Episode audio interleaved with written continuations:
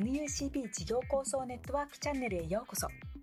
このチャンネルでは小屋商科大学ビジネススクールの在学生卒業生で構成する事業構想ネットワークの活動気になるトピックをお届けしていきます。事業を構想するって何？MBA の学生ってどんなことをしているんだろう？というようなご興味をお持ちの皆様チャンネル登録をお願いいたします。今回は事業構想探究会ということで事業構想に関する書籍を読んでその中のポイントを分かりやすく事例を交えながら議論していくという取り組みをお届けします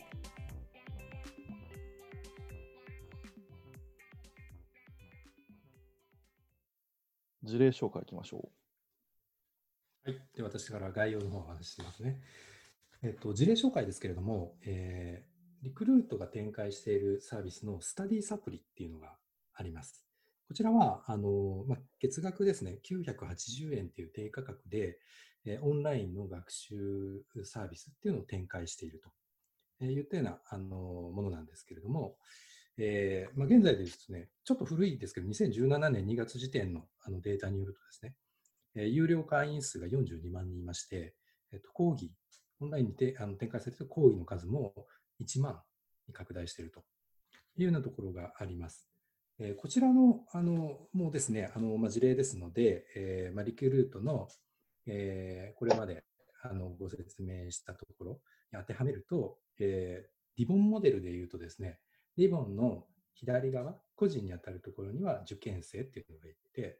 あの右側あの、企業に当たるところは、えまあ、もしくは事業者ですね、当たるところは予備校の講師なんていうところがあります。で、その真ん中にリクルートがつないでいると。で、えっと、受験生にとっての負って何なの？っていう話なんですけれども、あの受験生って、まあ、いわゆる都市部に住んでるとですね、あの予備校って、まあ、電車で行けば通える距離にあったりするんですけど、あのなかなかそうもいかないあの地方とかいうところだと、まあ、予備校がそもそも遠かったりですとか、あのそういった問題があるんですよね。でそういうところにこう着目をして、えーまあ、じゃあそこをオンラインでやってしまおうというようなところに着想があると。であとですね、あのやっぱりこういったあの予備校に通えてる分にはいいんですけど、通えてない場合とかは、あの励ましちゃうような仲間ってやっぱり受験、勉強するときは大事なんですよね。まあ、そういったところを、まあ、総称するとですね、教育環境格差っていうのが存在していて、これがまあ社会問題だよねっていうような捉え方をされているんですよね。で一方、まああのまあ、予備校側でいうとですね、あのまあ、学生の獲得っていうところはやっぱりあの都市部ですとこう、えー、結構競争が激しくてですね、あのまあ、その裾野をですね、あの都市部だけじゃなくて地方とかにも広げていくっていうような役割をまあ担うといったところが、えー、あります。で、これであの形成されたリモンモデルなんですけれども、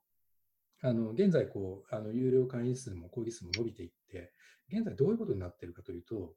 あのまあ、予備校に限らずですね、その先に拡大をしていて、えっと、高校でも使われていると。うん、あの例えばですね、えーまあ、学校の先生からするとですね、あの生徒って一体どのぐらいの学力レベルまででき出ているのかとか、どういうところにつまずいているのかっていうデータとして取れないんですよね。うん、こうやってあの学習した履歴とかっていうのがデータで現れるので、そういったデータが欲しいっていうニーズがあるんですよ。でそれをあの実現してしまったっていうのがあります。でさらにさらになんですけど、これあの高校教師、あまあ、要は学生っていうところにとどまらず、今度は左側、受験生から社会人に伸ばしていったんですね。うん、今だとですね、あの CM でもやっているんですけれども、あの、社内研修に使ってくださいと。そんなこともやってるので、あの、もうトータルでオンライン学習サービスっていうのを展開していると。えー、まだまだ展開するんじゃないかな、拡大していくんじゃないかなというふうに思ってきます。はい、ありがとうございます。私、完全にあの、予備校に通ってた世代なんで、全然このスタディサプリって馴染みがないんですけど、有田さんどうですか、これ？はい、えっ、ー、と、私が学生の時は、あ、あスタディサプリは、えっ、と、存じております。私が学生の時は、隙間時間活するは、自作の単語帳だったので、作るの結構大変だったんですけど、今はこういうオンデマンドで繰り返し、えー、実習をしながら、えー、記憶を定着したりできるっていうので、そういうところかなり破壊的なイノベーションが入ってきたんだなというふうに感じてます。この辺の、あの、まあ、リボンモデルを事業化したということなんですけど、なんか、それでもなお課題とかってありそうですか？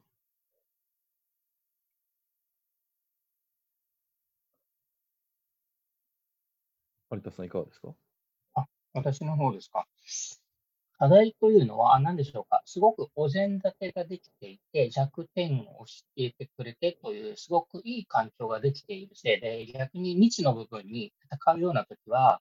マイナスに働くのかなというのは感じてるんですが、別にこのモデルだけで全てを賄う必要はないと思うので、やっぱ素晴らしいなっていうふうに感じてます。やっぱりこのスタディサプリは、まあ、前回の企業の科学でも学んだ、あの、ローエンドのやっぱニーズを満たしたと思うんですよね。まあ、酒井さん言われたように、その、まあ、予備校に変えないその距離的なあ問題と、まあ、あとはそもそも、やっぱ予備校だと数十万円かかるっていう、えー、その、まあ、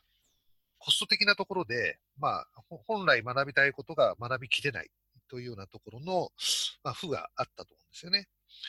で、えっ、ー、と、そこをもう本当月額980円で、あのー、まあ、そこを補ってくれると。まあ、ここはやっぱローエンドのニーズを、えー、満たすようなものを作り上げて、で、えー、今はもうこれが、あの従来型の予備校をしのぐ、まあ、いわゆる教育ツールとして、今、あの成長していると。これがもう、あの、分岐点的には J カーブで、えー、突き抜けちゃってですね、まあ、いわゆるその、破壊的イノベーションに、えー、なっていると。まあ、さっき坂井さんが言った高校の先生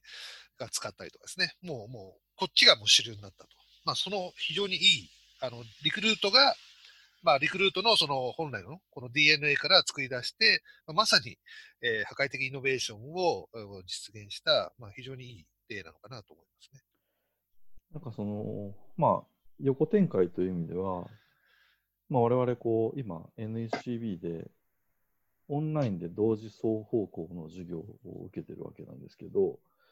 例えばこのスタディサプリの例を、まあ、参考にすると、予備校に通いたいけど通えないっていうのを、大学院に通いたいけど通えないみたいな負を感じてる社会人っていてもおかしくないと思うんですよね。例えば NCB だと、あの東京、名古屋、大阪にあるわけですけど、通ってみたいな、えー、面白そうだな、思ってる人いるかもしれませんよね。で、そこに、まあ、同時双方向のオンライン授業を提供していくっていうのあってもおかしくないですよね。どうですか？切り込みすぎ？ノーコメントですか？有田さんどうですか ?NCB 難しいとこ言いますね。あの、それぞれ役割は違うと思うんで、えっ、ー、と、目的が違うっていうとか、あの、知識をつけたいとか、逆にあの、自分のそういう、反論する力を磨きたいとか、目的によって必要なものは変わってくると思うんで、なかなかはっきりしたことは言えないなとは思う。いろいろ分かれていくんでしょうね、今後は。ツールが。そうですね。まあ、あと、その NUCB の話が出たんですけども、まあ、前回のその NUCB ロスというね、あの、それはもしかしたら負かもしれないですよね。そうそうそれが左側にあった時の、じゃあ右側なんだと。うん、で、真ん中に事業構想ネットがあった時にどういうビジネスが成り立つのかなっていうのも、まあ、これからちょっと、あの、理論ももう少し学びながら、ちょっと具体的に考えていきたいですね。ですよね。